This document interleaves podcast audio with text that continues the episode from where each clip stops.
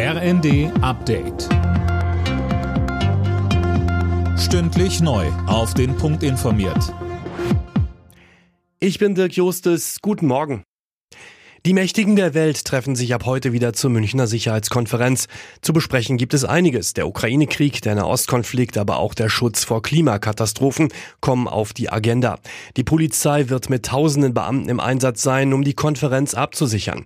Der Polizeivizepräsident von München, Michael Dibowski. Vor allem der Nahostkonflikt sowie der Krieg in der Ukraine sind ein Grund dafür, dass wir bei dieser Veranstaltung von einer erhöhten abstrakten Gefährdung ausgehen. Lassen Sie mich aber auch klarstellen, es liegen keinerlei konkreten Hinweise auf Bedrohungs- oder Gefährdungslagen vor.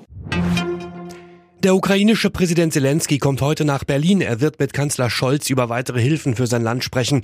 Außerdem steht für Zelensky ein Besuch in Paris an.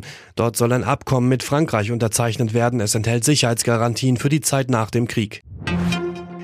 Bundesinnenministerin Faeser hat die teils gewalttätigen Proteste gegen die Grünen scharf kritisiert. Dem Redaktionsnetzwerk Deutschland sagte sie, es seien Grenzen massiv überschritten worden.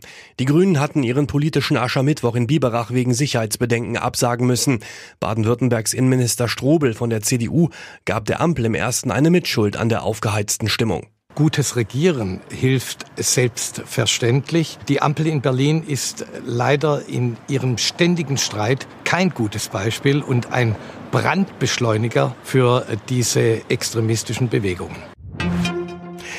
Weil die Tarifverhandlungen im Einzelhandel nicht vorankommen, ruft Verdi ab heute erneut zu Warnstreiks auf. Los geht's bei Edeka. In den nächsten Tagen folgen weitere Unternehmen.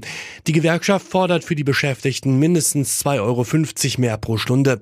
Die Arbeitgeber bieten deutlich weniger. Zum Fußball. Im Hinspiel der Europa League Zwischenrunde hat Freiburg 0 zu 0 gegen den Arsenal Lens aus Frankreich gespielt und in der Conference League trennte sich Frankfurt 2 zu 2 vom belgischen Verein Saint-Gilloise. Alle Nachrichten auf rnd.de